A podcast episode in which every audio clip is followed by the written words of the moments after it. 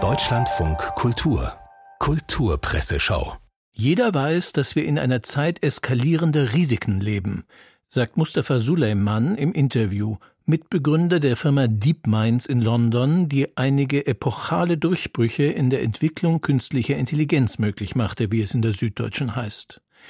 Er warnt vor zu vielen Warnungen, die Menschen stumpfen sonst ab. In seinem Buch The Coming Wave beschreibt Suleiman, wie sich mit der Vereinigung der Technologien auch die Gefahren wie globale Erwärmung, Biotechnologie, KI in einem Synergieeffekt potenzieren. All diese Technologien werden miteinander interagieren, prophezeit er, aber, fügt er hinzu, es ist wirklich wichtig zu sagen, dass die Auswirkungen positiv sein können. KI, meint er, kann helfen, katastrophale Konflikte zu vermeiden. Sowohl Biotechnologie als auch KI können eine wichtige Rolle bei der Bekämpfung des Klimawandels spielen. Sicher könnten synergetische Effekte das Risiko verschlimmern, aber sie könnten auch eine wichtige Rolle bei der Minderung des Risikos spielen. Was kann man da als Bürger einer demokratischen Nation tun? fragt Andrian Kraje nach. Beteiligen Sie sich, ruft Mustafa Suleiman ihm und uns zu.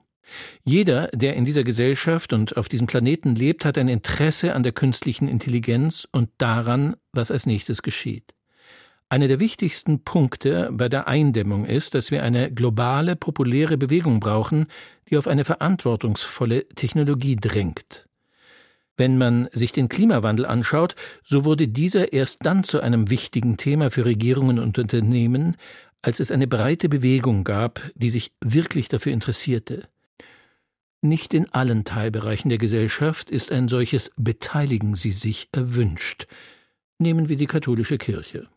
In der FAZ widmet sich Christian Geier einem Desaster mit Ansage, wie er es nennt, und erklärt uns die Post, die der deutsche Bischof Betzing als Reaktion auf seine Reformvorschläge aus dem Vatikan bekommen hat.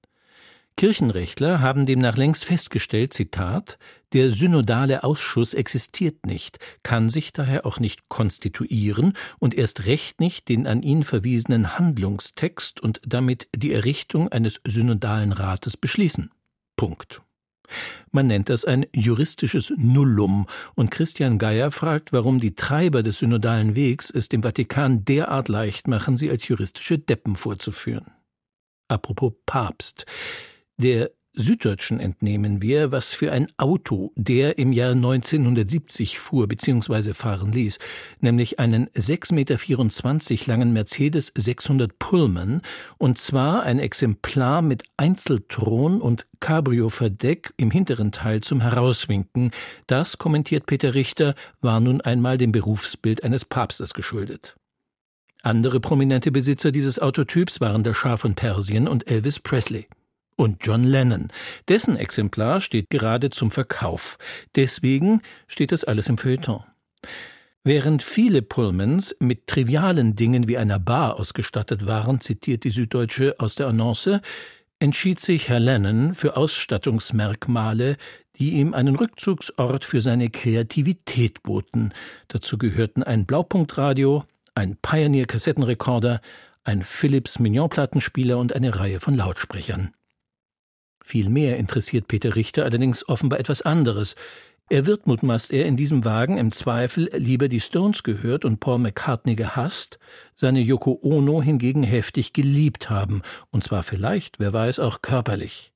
Das Automobil lasse es zu, lege es sogar nahe, darin die berühmte Kutschenszene aus Madame Bovary nachzuspielen.